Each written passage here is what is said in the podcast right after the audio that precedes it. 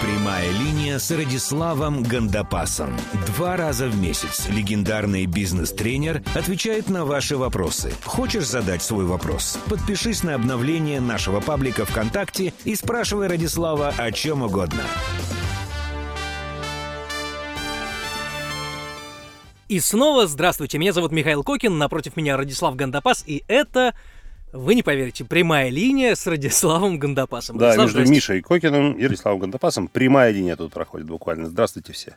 Э, Здравствуйте, уважаемые слушатели. Э, Переходим сразу к вопросам. Вы, наверное, заждались. Э, Две недели вы внимательно следили за нашей группой ВКонтакте.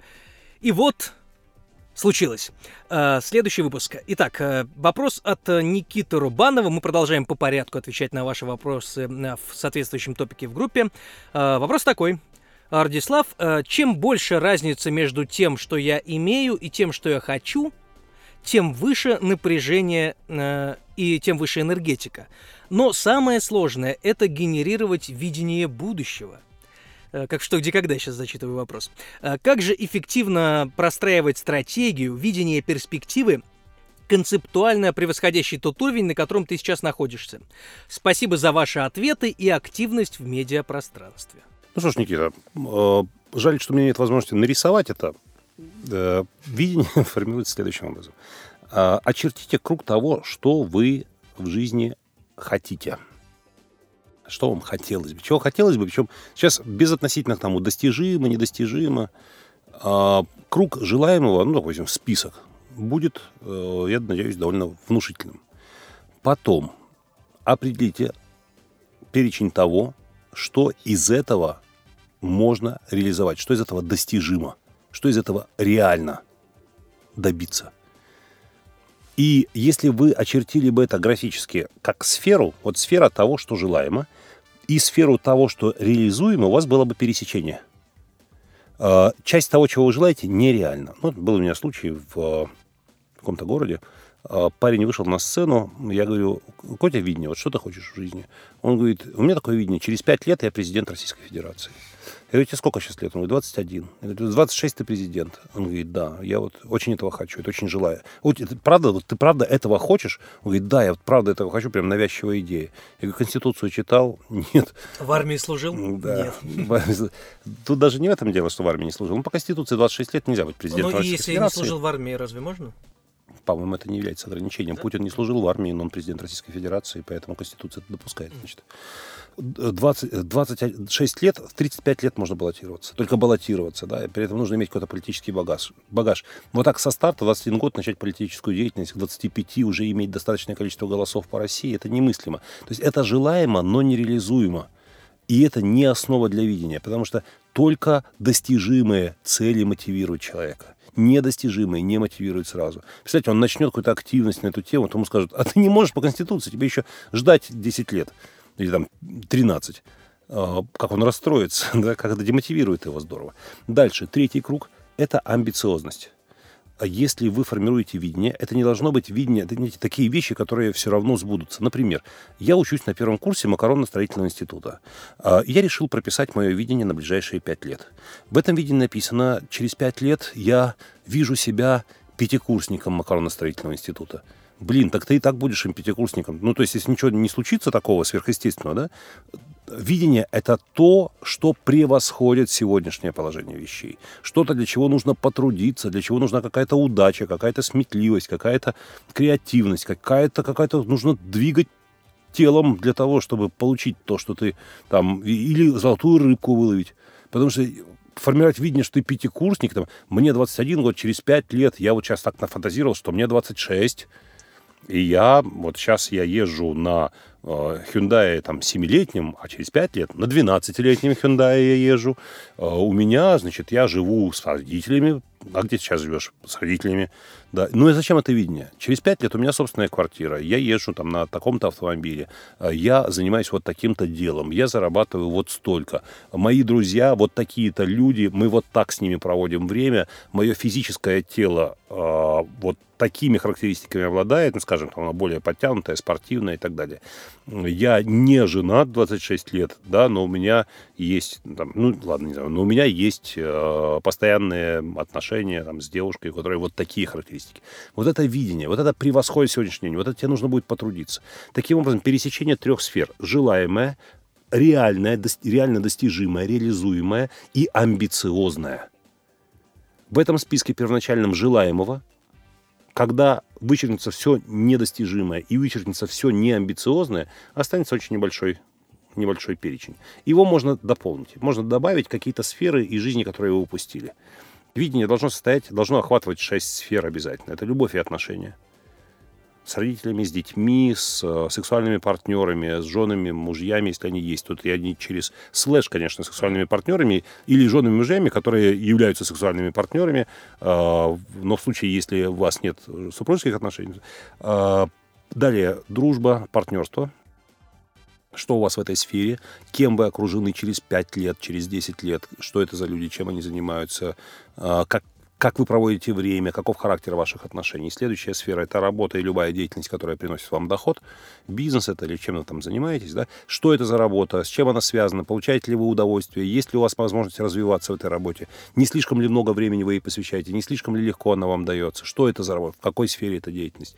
Далее, хобби и досуг – как вы проводите свободное время, развивает ли это вас, э, действительно ли вам это интересно, с теми людьми? Вы это, этот досуг проводите, дальше состояние здоровья физическое тело, в, каком, в какой форме вы к этому моменту, насколько вы здоровы, лучше ли вы выглядите? И в более у вас э, серьезном, более вас удовлетворяющее состояние физического тела, и благосостояние и финансы. Есть ли у вас к этому времени накопления, активы, пассивы, какими вы пользуетесь, э, какого качества вашей жизни, есть ли у вас свое жилье, транспорт, э, ну там прочее, прочее, предметы роскоши и так далее. Уровень благосостояния и, и финансов. Вот эти шесть сфер необходимо описать для того, чтобы ваше видение было полным, иначе вы рискуете нарваться на такую вещь. Э, работа у вас интересная, вас охватывает, но вы не описали свой досуг, у вас его нет. Вы все время проводите на работе, а когда у вас выдается свободная минута, вы не знаете, чем себя занять, и пиво пьете перед телевизором. Вы описали свое э, там, уровень благосостояния, но вы не писали уровень здоровья. Вы пять лет работали на то, чтобы сколотить денег, и угробили здоровье, запустили свое тело, теперь его нужно лечить, теперь его нужно выхаживать и так далее. Вы описали сферу своих дружеских связей. Вы много времени проводите с друзьями, путешествуете и так далее, но у вас совершеннейшая дырка в личных отношениях, вы довольствуетесь случайными связями, и там э, родителей видите редко, детей не заведи. Поэтому описание видения – это такая серьезная задача, как в бизнесе, как в бизнесе стратегию прописывать. Почему такой э, лайф-маркетинг? Это, по сути. Это необходимые условия. Ребенок мечтает неспроста. Он реализует заложенный в нас механизм, с помощью которого мы формируем свое будущее. Мечтая, мы начинаем тянуться, мы получаем мотивационную энергию. Формирование видения – это задача по э, генерированию мотивационной энергии человеке. Мотивационная энергия выделяется под задачу, никогда просто так. Ну, если не знаешь, в, чего хочешь. Влюбился, да. пошла мотивация. Почему? У тебя есть, э, у тебя есть видение. Ты видишь себя в объятиях этой красавицы, при этом, а, а сейчас вы едва знакомы, и она на тебя не обращает внимания. Ты получаешь мотивационную энергию, начинаешь светиться, как, как рыба глубоководная, начинаешь какие-то стихи писать, какую-то ересь говорить, одеваться как-то, вызывающе себя вести, чтобы привлечь ее внимание, креативить всяко, там, подвиги мелкие совершать. Откуда, откуда вдруг загорелись глаза, откуда это, это свечение вокруг головы? Это мотивационная энергия, потому что у тебя появилось видение. А потом ты в объятиях этой красавицы провел неделю-другую, мотивационная энергия иссякла. Почему? Потому что видимое реализовалось. Нужно бегом сейчас составить планы, как вы будете жениться, как вы будете жить в одном доме, как у вас будут дети, появится мотивационная энергия, которую ты направишь, ну, там, не знаю, в русло построения карьеры, предположим ну или другая красавица забрежет на горизонте. То есть у каждого начинания должно быть какое-то продолжение, чтобы мотивационная Нужно, энергия не иссякала. Как серфер не смотрит никогда себе под ноги, когда он плывет, иначе он кувыркнется со своей доски. Серфер смотрит на точку неподвижную, на уровне горизонта, которую он, которую он держит в качестве ориентира для того, чтобы, ну, для того, чтобы в море не заплутать, для того, чтобы двигаться и так далее. Как велосипедист никогда не смотрит под колеса, он смотрит туда, куда он едет, и не для того, чтобы педали крутить активнее, просто так, так нужно. Вот так человек должен видеть точку впереди. Ну, не слишком отдаленную, там, 50-100 лет не его, наверное, дистанция, это не нужно, но лет 5-7 просматривать необходимо. Следующий вопрос. Э, Если вы успели записать, если не успели, переслушайте этот момент. А, следующий вопрос от Екатерины Антонюк. Вопрос такой. Добрый день. У меня такой вопрос. А, вы говорите, что харизма приходит на фоне успешной деятельности. Но что делать, если нужно произвести впечатление для того, чтобы взяли на работу? Моя работа связана как раз-таки с первым впечатлением. Как завоевать публику? Ну, Екатерина, во-первых, я не говорил нигде, что харизма – результат э, этой успешной деятельности. Я э, говорил, что поражения, они харизму ослабляют. Как харизматик, он побеждает, когда харизматик начинает проигрывать, харизма ослабляется. Может быть, в этом дело. При приеме на работу харизму не надо, пожалуйста, показывать совсем. Харизма – это то, что демонстрируется сверху вниз. Харизма – это воздействие. Харизма – это не свойство личности. Харизма – это эффект, который личность производит в своей пастве, в своих последователях. Вы же на работу не нанимаетесь своим последователем, последователем. Это эффект в тех, кто стоит статусно ниже этого человека, у которого, у которого, которого они оценивают как харизматичного. Харизма отсутствует как явление объективной реальности, как какое-то свойство, которое в человеке можно выделить и описать. Э, достаточно ну, прост, простой пример. Гитлер для одних бог, для других мелкое ничтожество, не, не стоящее внимания.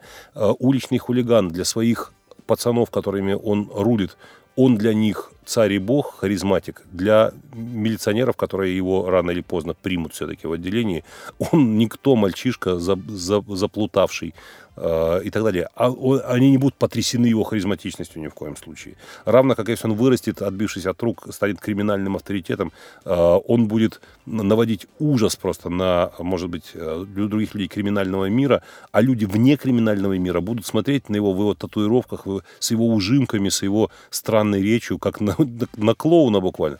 Поэтому харизма это не, не то, что вы можете взять и, взять и начать демонстрировать. Харизма – то, что происходит в людях, которые вы Если вы нанимаетесь на работу, вы не нанимаетесь к своим последователям, к своим евангелистам. Вы нанимаетесь к людям, которые стоят априори выше вас. Они решают вашу судьбу, а не вы их судьбу. Поэтому демонстрируйте лучше те свойства, те качества, которые нужны для того, чтобы в этой компании реализовать стоящие перед ней задачи. задачи. Они не нанимают вас, Екатерина, вы им не нужны. Они нанимают ту функцию, которую вы готовы выполнить.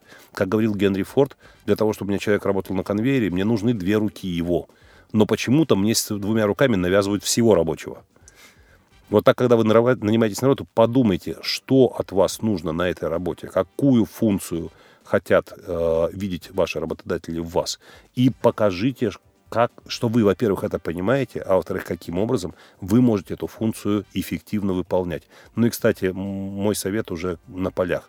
Будьте при этом искренни. Нет ничего хуже, чем э, на собеседовании показать себя такой, какой вы не являетесь, а потом в течение 7 лет карьеры демонстрировать это при полном отсутствии с вашей стороны желания это демонстрировать, так жить и так работать. Нанимайтесь на работу, это как брак. Вы должны подходить друг к другу, а не только вы вашему работодателю, а он за это вам платит деньги. Это уже не брачные отношения, а сами знаете какие. А, следующий вопрос. Задает нам а, человек под ником Стейнмах Рамштайн. Ну, обычный ник, что. Да, почему нет? Не слышно, кстати, давно ничего. Стейнмах Рамштайн. Да, хорошо. Да. А, здравствуйте, Радислав. Если бы перед вами встала задача разделить всех людей на две, подчеркивает э, Стейнмах, группы, э, где бы вы провели разделительную черту? И по каким поведенческим признакам можно отличить одного от другого? Спасибо. Ну, во-первых, потрясаюсь я иногда вопросами. Спасибо, это, конечно. Как провести черту? На какие две группы разделить людей? Да. И провести черту между ними? Ну вот, да. Например, злые и добрые. И, ну, я образно, как сейчас говорю. Всякий добрый человек бывает зол, всякий злой человек бывает добр, всякий красавец бывает уродлив, и всякий урод бывает какие-то моменты красив, и всякий не бывает человек, не, нельзя, так мужчина и женщина, вот две категории. блондины, брюнеты, а шатены есть еще выбиваются. Вот мужчины и женщины очень четкая линия. Ну, я знаю, что есть люди, которые лежат поперек этой разделительной линии, там с одной, одна половина у них в одной половине лежит, другая в другой, как-то они так ухитряются. Вот, но мне кажется, вот это различие, оно проведено раз и навсегда.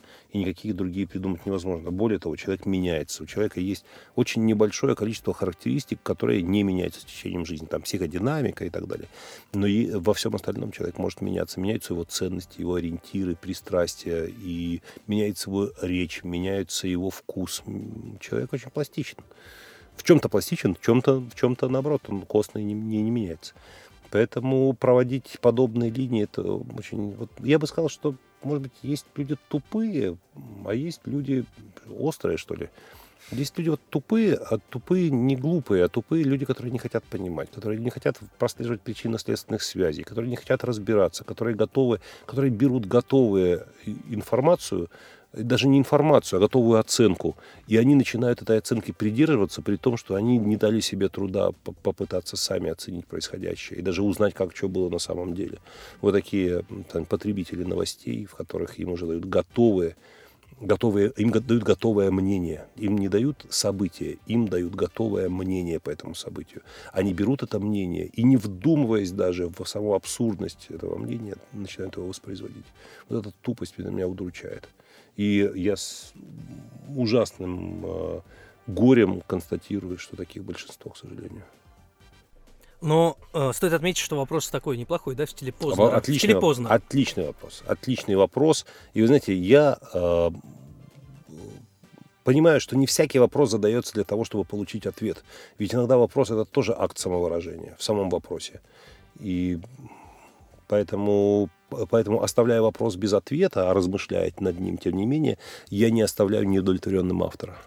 Именно, но ведь недаром говорят, что нужно научиться и важно уметь правильно задавать вопросы большая наука. Между большая. прочим, отвечать на вопросы гораздо проще, чем их задавать. Поэтому, поэтому мы с вами вот так... Я, я беру на себя легкий труд отвечать на вопросы. Но если бы мне нужно было 35 минут их задавать, то не знаю, справился ли бы я. Ну, а вспомните себя, скажем, в студенческие годы. Вот насколько вам было э, сложно найти правильный или... Вообще, э, э, действительно, я постоянно стараюсь учиться и э, прохожу какие-то курсы, и иногда мне сложно э, найти правильные вопросы, потому что за счет вопросов можно получить дополнительные знания сверх того, что уже за что уплочено, как говорится. Вот э, действительно это важно. И вот как у вас это проходило? Ну, я прям серьезно. Были прямо ситуации, когда вот вы с собой были недовольны, что вот ну, я не, не смог не сформулировать задать, вопрос. Да. Такое случается время от времени до сих пор, когда я не могу сформулировать вопрос правильно ребенку, жене, родителям, там, не, неправильно формулирую вопрос. Ну, я вижу по ответу, что я неправильно сформулировал вопрос. Это тоже большая наука научиться. Вот говорят, не, не нужно спрашивать почему. Это тупик, когда спрашиваешь ребенка, ты почему не прибрал в комнате? Это тупик. То есть он начинает либо ответственность на кого-то сваливать, либо оправдываться. А ведь ты зачем это спрашиваешь? Что он в следующий раз убрал в комнате. Поэтому сформулируй вопрос правильно. Скажи, скажи, пожалуйста, а что тебе нужно, чтобы в следующий раз э, в комнате был порядок, когда ты уезжаешь в школу утром? Чем тебе помочь? Вот что должно произойти? Ну, если я встану на 15 минут раньше. Ну, ну, это, ну, это уже конструктивный диалог. Тоже. А почему ты не прибрал? У меня не было времени. Что значит не было? Ты почему не собрался с вечера? Почему тебя не было? Почему не собрался с вечера? Я забыл. Почему ты забыл? Ну, все, тупик. Ну, почему ты забыл? Идиотский вопрос. Все, папа, папа приплыл. Папа вот, ну, папа ересь говорит какой-то. А, правильные вопросы не начинаются с слова «почему». Ты меня любишь? Люблю. Почему? Блин, это тупик, мы сейчас поссоримся ну, ты меня любишь, а что я могу, могу я что-нибудь сделать, чтобы ты любил меня еще сильнее? Нет, сильнее тебя любить невозможно. А может ты представить, что кто-нибудь на белом свете, да. А вот э, почему ты меня полюбил? А, тупик, не ходи сюда. А, да, это, это наука задавать правильные вопросы. Вы знаете, я учился в школе и в, закончил в 84 году, потом поступил в университет, был 85 год, началась перестройка Горбачев, но она как-то не сразу началась. То есть пришел Горбачев, начались какие-то выступления, пленумы и так далее, и мы так потом уже поняли, что перестройка началась в 85-м, какие-то лозунги, но фактически изменения стали происходить там через 2-3 года так активно. Я вернулся из армии, 87 год, и я пришел в университет, а университет совсем другой университет другой, у нас все еще марксизм-ленинизм, все еще там политэкономия, а мы уже умные, а мы уже знаем, нам уже 20, и мы все понимаем, все обман, и преподаватель читает курс, ему уж никто не сказал все поменять к чертовой бабушке, преподавать сейчас бегом бизнес. Значит, политэкономия? Да, политэкономия, марксизм-ленинизм, и все, он там, сталинские репрессии, так было надо, чистка партии и прочее, а мы такие, что? А мы уже ГУЛАГ прочитали Солженицына, мы уже все в курсе, мы уже периодику читаем, а а преподаватели-то не успевают перестраиваться. И у нас такие дискуссии начались и про религию, и про историю нашу, и про Сталина, и про КПСС, и про Маркса. А, мы, конечно, мы, нам казалось, что мы умные. Я сейчас знаю гораздо больше, чем тогда, но нельзя сказать, что ситуация стала для меня понятнее, яснее прозрачнее сейчас. Да, сейчас мы понимаем, что все, все сложнее, конечно, и закономерности сложнее постигаются. Но мы задавали вопросы безостановочно преподавателями. Счастливы были те педагоги, которые преподавали английский русский язык. Там ничего не произошло. А вот литературу уже нельзя было преподавать по-прежнему. А уже дайте нам Булгакова. А уже нельзя без Булгакова. А уже нельзя нам давать Островского так, как вы его давали, я имею в виду Николая Островского. Уже нельзя нам, как закалялась сталь, давать как, как срез и так далее. Мы уже знаем все про казаков и как казачество, и как с ними обошлись, и что все это Тихий Дон, это уже по-другому воспринималось. Мы задавали очень много вопросов, правильных, неправильных, не знаю, но наши преподаватели были багровые, как раки, они не знали, что отвечать порой. Мы ставили их в тупик и получали от этого даже удовольствие, что они вот так вот, как караси на сковородках, мы ему ставили такие сессии. Они их не сдавали у нас ни в какую. Это было, очень, это было прекрасное время, время, когда освободилось, когда была свобода мысли, свобода слова, и никто не говорил никогда, вы, ребята, вот это постарайтесь забыть, вот эти слова, которые я вам сейчас сказал. Это было время, когда можно было говорить все, что угодно. И тебя могли за то, что ты промолчал, могли как-то оценить. Но оценить за то, что ты сказал, было невозможно. Ты мог декларировать свои взгляды, могли с тобой спорить за твои взгляды, но тебя не могли наказать за то, что ты их высказал. Вот это было прекрасное время, жаль, недолгое. К следующему вопросу мы переходим. Да, вся программа состоит из ваших вопросов. Хорошо, что вы их задаете, их все больше и больше. Мы стараемся успевать за вами. Следующий вопрос от Алибека Тналиева. А, здравствуйте, Радислав. На связи Казахстан, Алматы. Здравствуйте, Алибек. Да, здравствуйте, Алматы. А, спасибо за то, что вы занимаете особую роль в моем развитии аж с 2007 года. Это ж сколько лет назад тоже? Девять почти. Восемь. Вопрос такой. Вопрос про духовную составляющую вашей личности. Каково ваше отношение к религии? Какое место оно занимает в вашей жизни? Отношение к религии, по всей видимости. А как вы заряжаетесь духовно и какие практические инструменты вы используете? Спасибо заранее. Алибек, зарядка моя простая. У меня четверо детей, и э, зарядиться духовно проще всего, проводя с ними время. Я э, считаю, что не мои слова, кто-то сказал из, из великих, что духовные практики – это не обязательно сидеть в Гималаях в позе лотоса и э, там, петь ом. Если ты сидишь с ребенком и четвертый раз смотришь с ним подряд, причем кунг-фу панда, вот, при этом с ребенком, сопереживая происходящему, то это очень серьезная духовная практика, и она ведет к духовному развитию, несомненно. Я сегодня утром, ну, в общем, в, в цейтноте временном, тем не менее, вот дочка сказала, папа, не уходи, э, надо посмотреть там Машины, Машины страшилки, вот это Маша и Медведь, которая... Там у нее есть отдельная такая история, маленькие фильмы, страшилки. И я этот мультик я с ней посмотрел, снова сидя на полу, дочке два года, э, с удовольствием. Это был подвиг, потому что эти мультфильмы она смотрит каждый день одни и те же. Каждый день утром ей нужно посмотреть Машины страшилки, и мы смотрим Машины. Я зарядился, я совершил небольшой духовный подвиг, подвиг тем не менее. Э, о религии интересная тема, я крестился в 20 лет самостоятельно, но а, времена хоть и были свободные, но свободные не вполне все-таки еще тогда. И мне пришлось, чтобы креститься, ехать из города, потому что все-таки была в этом определенная. Это трудно поверить, что когда-то можно было э, из своего крещения делать тайну. Мой отец не крестился, родившись в крестьянской семье, естественно, в христианской, православной, безусловно. Будучи офицером, не крестился, не крестил детей. Э, Пасху праздновали тайком, хотя религиозными мои родители не были, прямо скажем, но все-таки.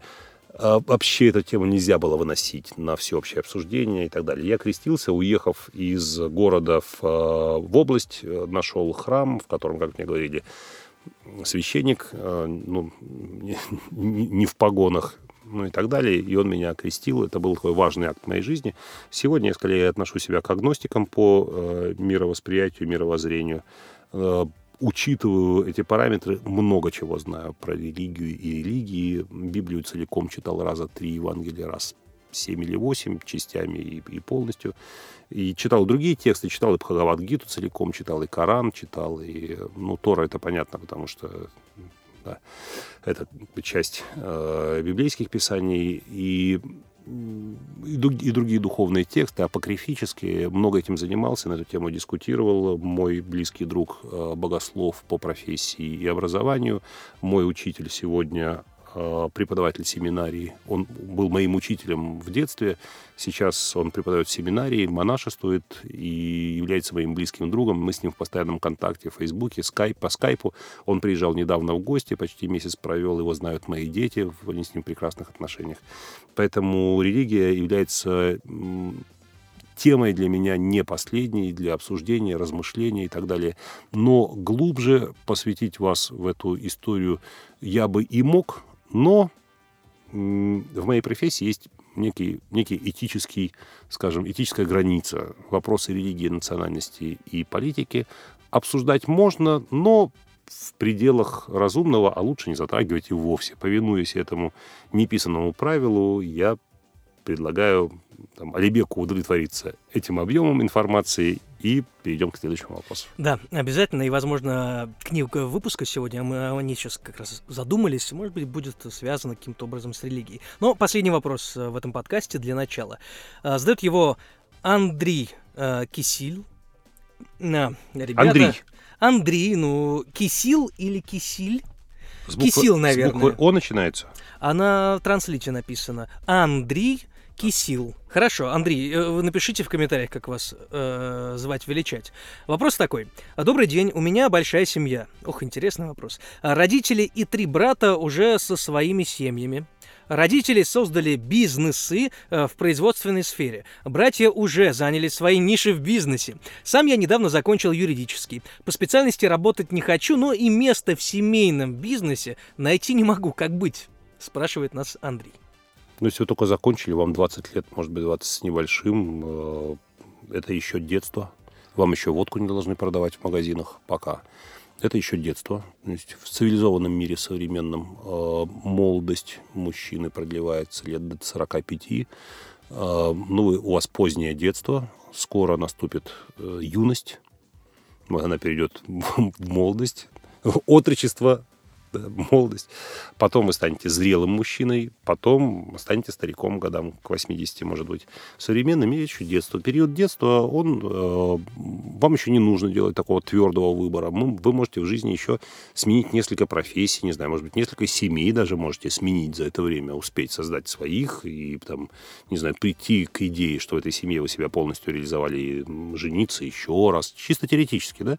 Вы еще успеваете все это сделать, если нужно. И сменить несколько профессий профессии, поэтому почему бы не попробовать? Э, вы перечислили два варианта. Работать по специальности юристом. Очень забавно, как это вы пять лет жизни ухандыкали на специальность, по которой работать не хотите. Знаете, удивительная вещь. Вот я, например, по образованию филолог, преподаватель русского языка и литературы.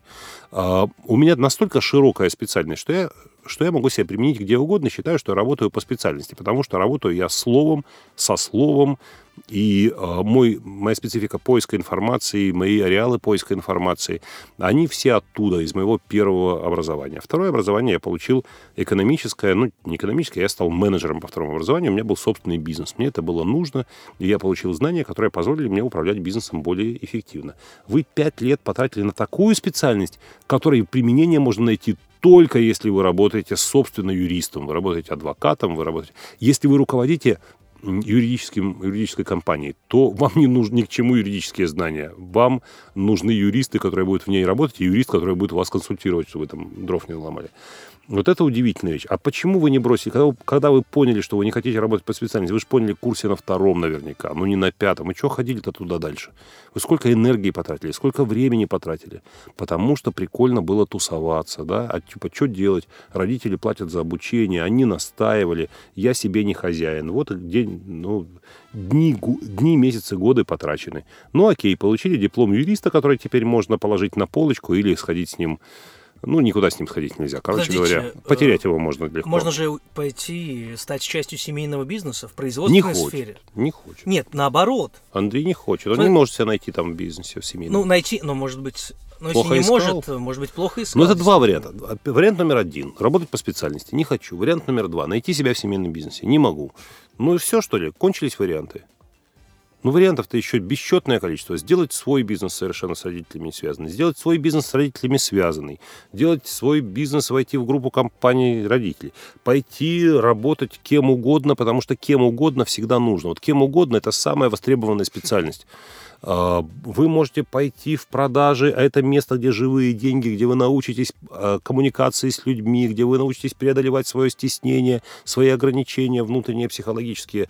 Продажи – это отличная школа. Успешные люди, как правило, имеют опыт продаж, причем в довольно раннем возрасте. Опыт реальных продаж за реальные деньги, реальным людям, реальных товаров.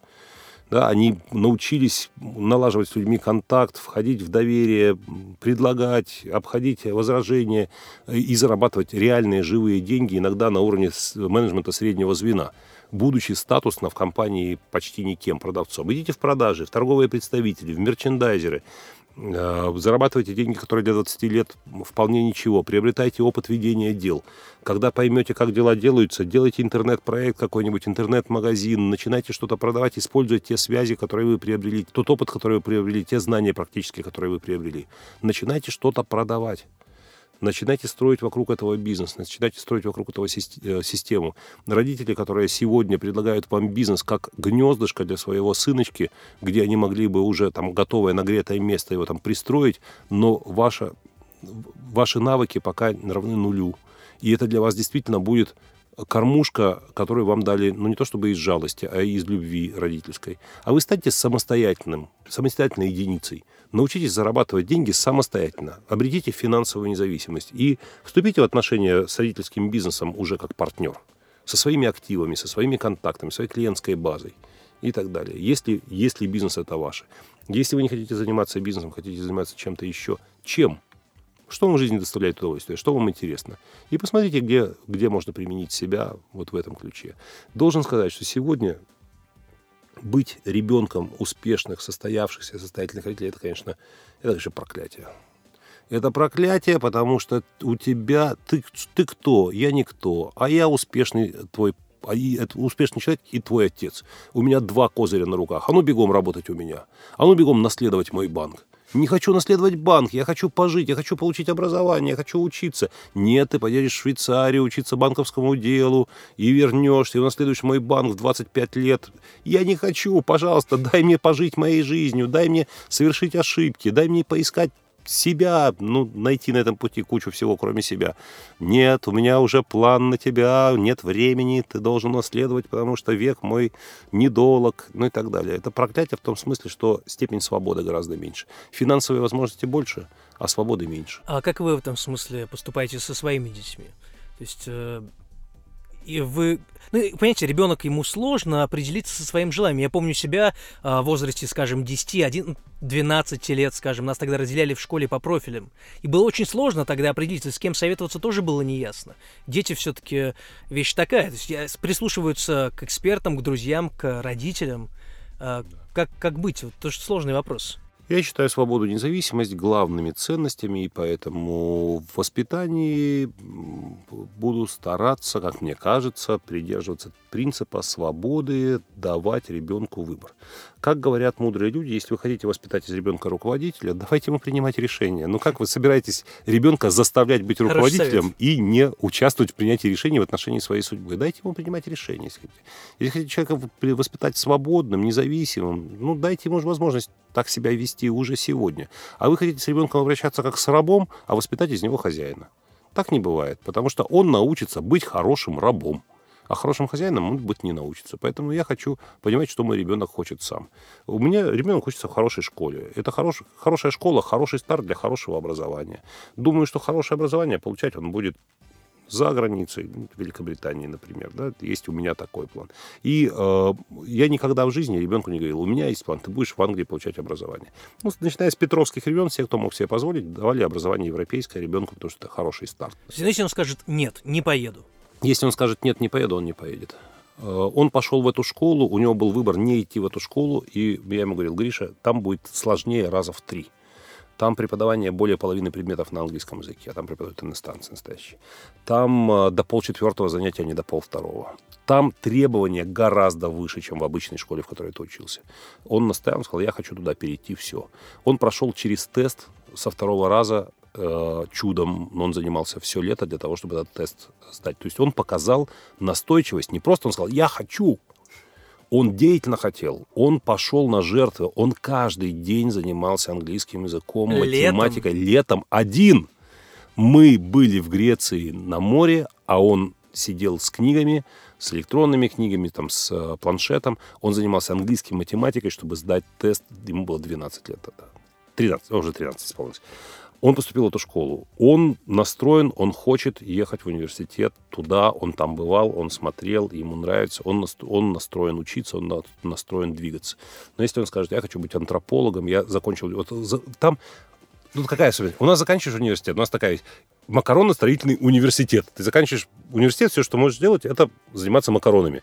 А у них ты закончил университет, ты получил ну, образование там, образование без специальности. Ты можешь где угодно реализовать это. Ты, у тебя нет такой узкой специализации. Но в процессе учебы, тем не менее, ты выбираешь для себя какое-то направление, в котором ты копаешь глубоко аж до магмы копаешь, копаешь, копаешь, копаешь, выбираешь для себя что-то там, вот среди всего этого сонма информации, выбираешь что для себя. Что это будет, я не знаю. Я знаю одну семью, где отец был банки, банкир и владелец э, сети э, торговых, ну, в общем, таких магазинов. Да? И он хотел передать дочери по наследству. Дочь, дочь сказала, я хочу быть антропологом. И это была драма, это выбор. была трагедия. Сейчас она пишет пьесы. По ее пьесам ставятся спектакли, она пишет пьесы, но она совсем не банкир.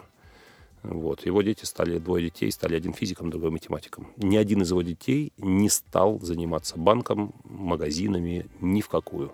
И это была семейная драма.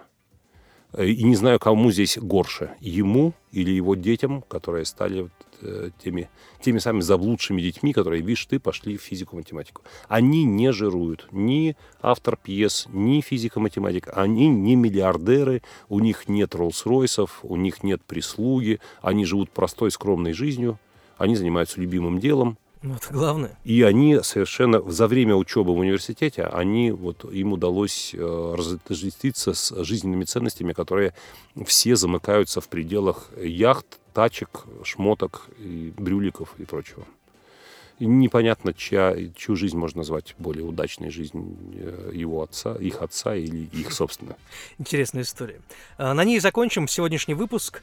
Закончим э, Э, его часть вопросную, вопросно-ответную, скажем так, э, книга выпуска по традиции. Ну что ж, книга выпуска в тему. Так прям сказал, и как бы книга Николая Козлова сегодня рекомендуется к прочтению. Называется «Простая правильная жизнь».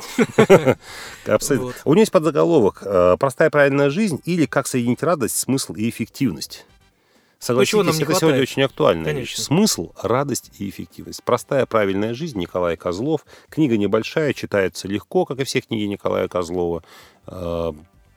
Поэтому, я думаю, вас ждет приятное прочтение. Может быть, вы увидите для себя какие-то новые возможности в этой жизни. И, возможно, вы скорректируете свои, э, свои представления о своем будущем. Должен сказать, что нельзя быть, жить в обществе и быть свободным от него. Если в обществе доминируют интересы материальные, обладать, обладать больше, чем другие, там, гламур, сделать всех, пыль в глаза опустить, разбогатеть невероятно, стать там сказочно богатым человеком, и все как-то сходится к этому, мы не можем быть от этого свободны, мы, мы вдруг начинаем ловить себя на том, что мы вот плохо себя чувствуем, потому что у нас чего-то нет, что нужно это получить, а получив это, мы не чувствуем себя хорошо и так далее, и так далее, и мы попадаемся в ловушку. Прочитайте книгу «Простая правильная жизнь», возможно, вы скорректируете свои жизненные ценности таким образом, чтобы действительно прожить ее и не думать потом в муках, боже мой, на что я потратил несколько десятилетий своей единственной уникальной жизни. На этом все. Спасибо, спасибо, Радислав, спасибо, спасибо вам, дорогие всем. слушатели. Задавайте хорошие, правильные вопросы и, а, как мы успели заметить за последние несколько выпусков, отвечайте на вопросы других наших слушателей. Молодцы, что это делаете. Пока. Пока.